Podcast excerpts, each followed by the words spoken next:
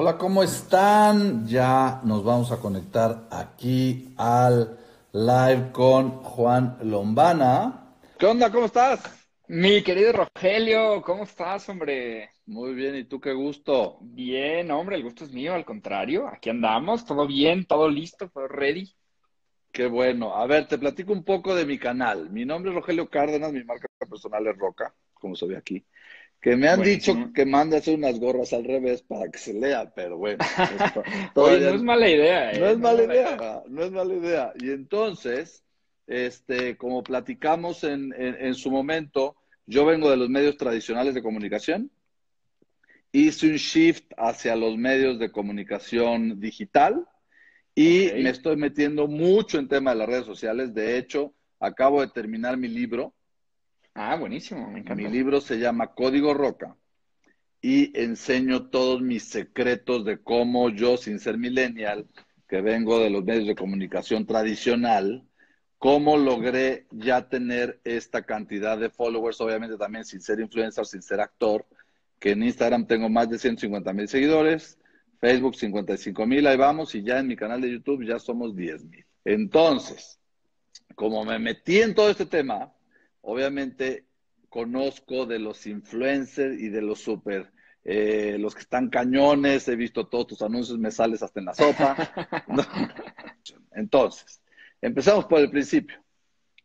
¿Quién es Juan Lombana? Buenísimo, Rogelio. No, eres un tipazo por invitarme, de verdad. Muchas, muchas gracias. Eh, espere- esperemos que salga un, un chisme cool aquí, una buena plática que a la gente le aporte. Para los que no me conocen, que están de tu lado, eh, yo soy Juan Lombana, mucho gusto. Eh, entré a trabajar a Google a mis Mucho 19 años y fui el, fui el empleado más joven de Google de toda Latinoamérica. Estuve ahí trabajando durante tres años y después de esos tres años eh, decidí emprender, Dec- decidí cometer el error de, empre- de emprender.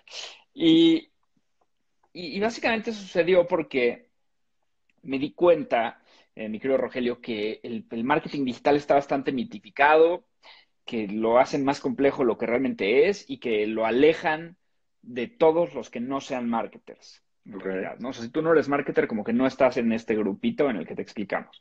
Entonces, tú eres un dueño de una pizzería, de una zapatería, o tienes un negocio y esa es tu profesión, o- ¿no? Eh, ves el marketing digital tan enmarañado y tan alejado que no lo puedes usar. Sin embargo, tú como dueño de pizzería o de zapatería eres el que más le hace falta, al que más le beneficiaría el marketing digital. Entonces, me doy cuenta de esto y me salgo de trabajar de Google y abro, abro Mercatitlán. Mercatitlán es mi startup, es una startup de educación de marketing digital, en la cual creemos que cualquier persona puede aprender. Y justamente lo que hacemos es eso, intentar explicar de la manera más fácil, más divertida posible para que todas las personas, sean o no profesionales, marketers, sean o no expertos, eh, agarren las herramientas y empujen sus negocios. Mercatitlán ha crecido muchísimo este, y en ese crecimiento Google me dio un premio y me reconoció como uno de los mejores 22 digital marketers en el mundo. Entonces, esto es padrísimo porque yo sigo trabajando un montón con, con la gente de Google, sigo empujando muchísimo el ecosistema en conjunto con ellos, gracias a este premio. Este, platícanos tu etapa de emprendedor.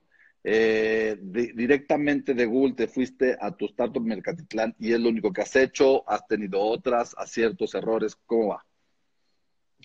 En realidad tuve varios errores, este, digo, es, es normal, ¿no? O sea, creo que todos los que entrevistas seguramente te dicen lo mismo, ¿no? O sea, para tener un buen acierto hay que tener 15 errores, ¿no? Claro, Este, desde que estaba trabajando, yo, yo, yo la verdad es que siempre he tenido el bichito emprendedor. Ya, ya vi que en el chat nos están mandando los mercatitlenses. Saludos a los mercatitlenses que estén desde Ah, aquí. saludos. Siempre he Saludos tenido el- el bichito emprendedor. Este, y eso hizo que yo desde Google eh, intentara emprender. Esa es la neta. O sea, yo desde Google como que quise hacer algunos emprendimientos. O sea, no tenía mucho tiempo para hacerlos, pero como que los fines de semana y le daba las horas y no sé qué. Este, y particularmente este, tuve dos emprendimientos fallidos.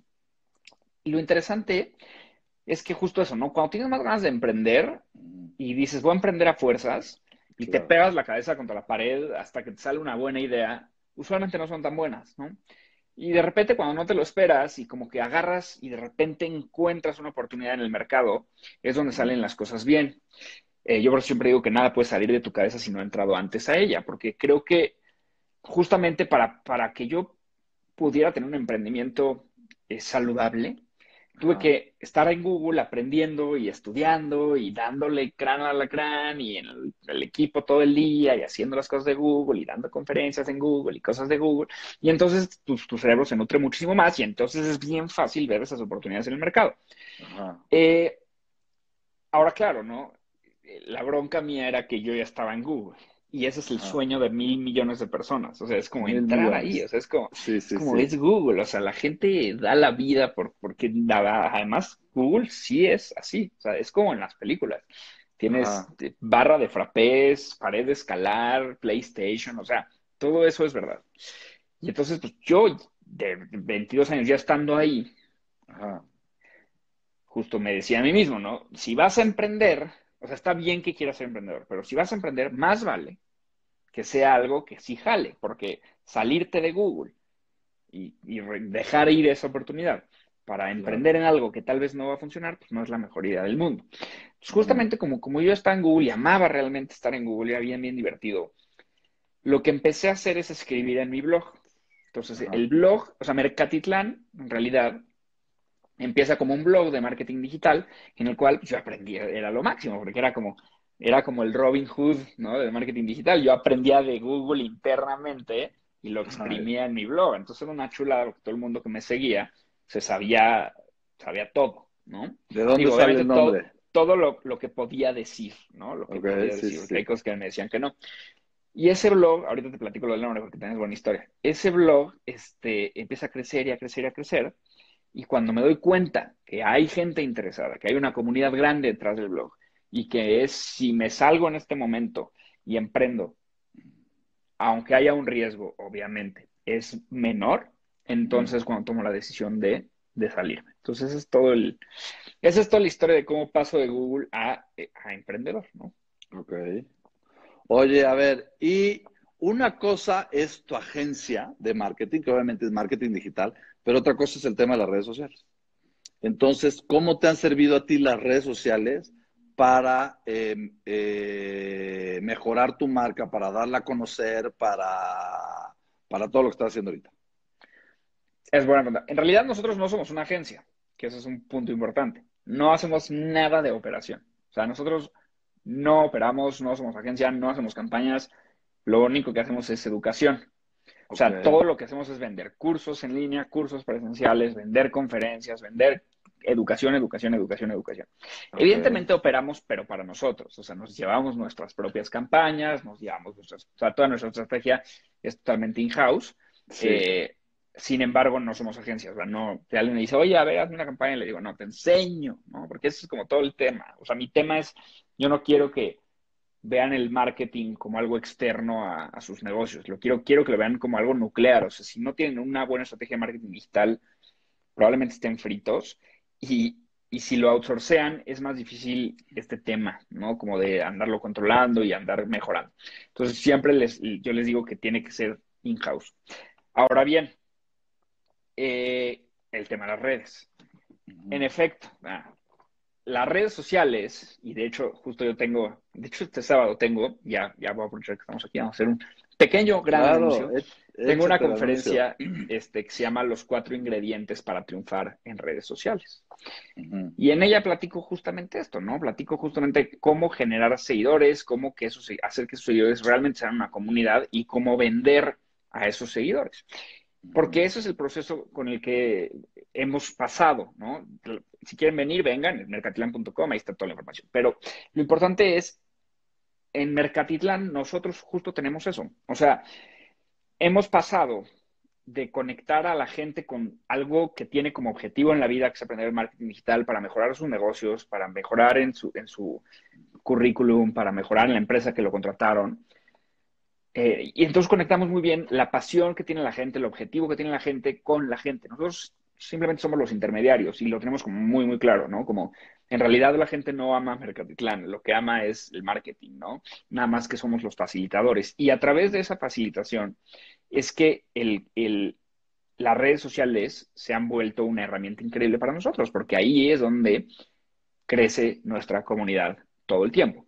Que no solamente se trata del número que tengas, ¿no? Y cuántos seguidores tienes y el numerito, sino también de qué tan eh, ganados están estos cuates, ¿no? o sea, qué tanto sí, son una comunidad y una familia, qué tantos comentarios tienes en tus fotos y qué tanto hay de repente un comentario de otro mercaditlense y otro y se dan un hilo ahí de 40 minutos y tú ni te enteraste, ¿no? Y eso es lo que realmente buscamos. Oye, a ver, platícanos, ¿cómo ves el mundo digital y de las redes sociales antes del COVID y post-COVID? Está buena porque está buena la pregunta y va a estar buena la situación. Lo que yo veo es lo siguiente. Eh, evidentemente, este tema de redes sociales se les vino diciendo. yo se lo, seguro tú y yo se los venimos diciendo desde hace mucho tiempo. Y claro que antes había como ciertas barreras de entrada y no sé y tal.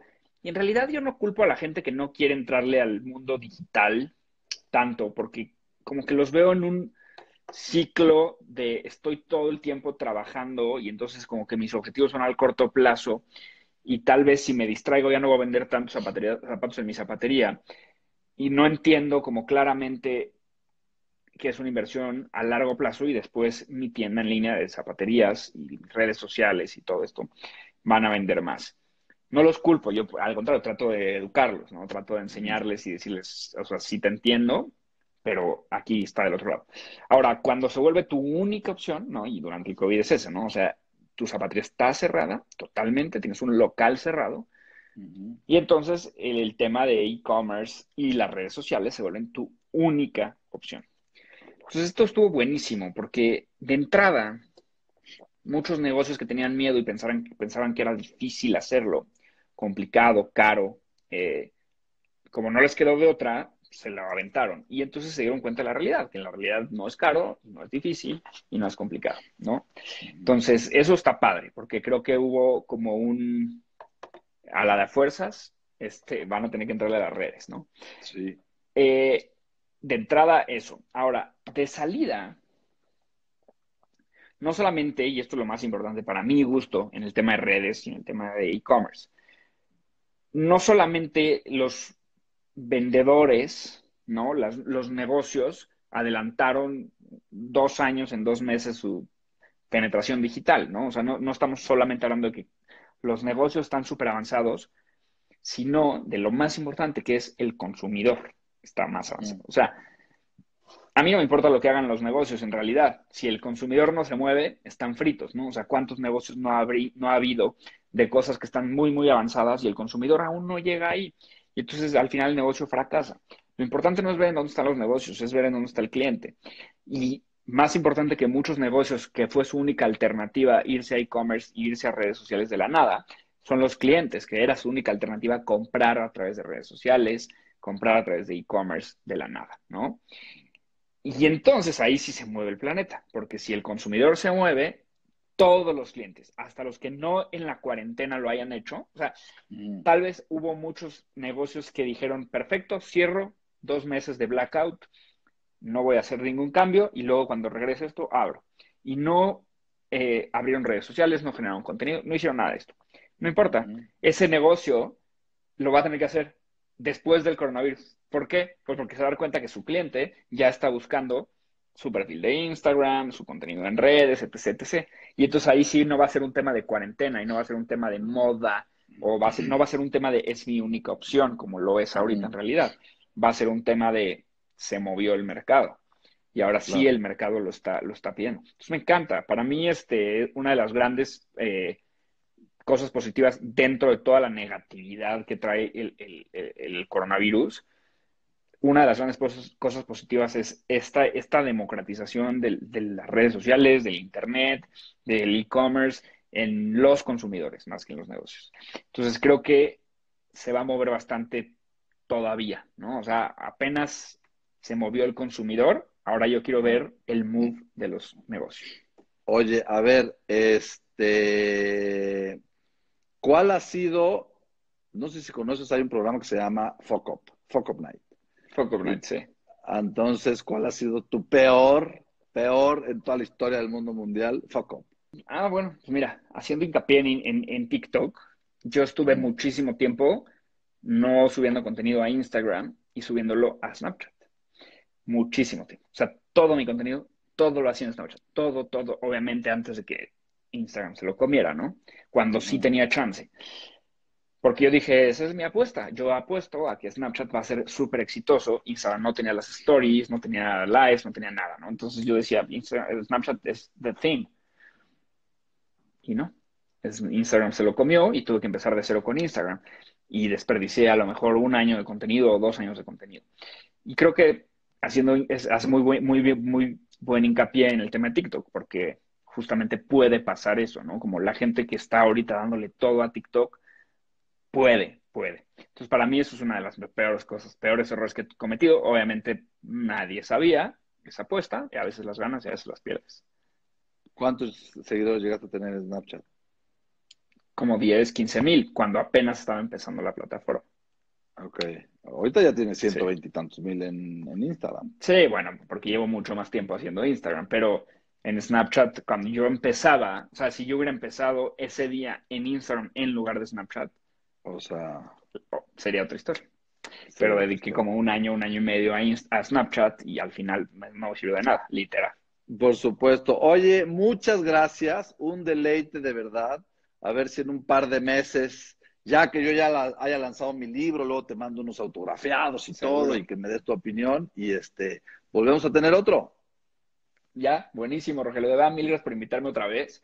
Este, y te mando un abrazo y muchas gracias por todo. Muchas gracias, muchas felicidades, que a tus 27 años ya seas tan reconocido en el, en el mundo de, de, habla hispana y la verdad, un deleite esta entrevista. Muchísimas gracias. Eres un tipazo, muchas, muchas gracias. Bye bye. Bye bye, bye.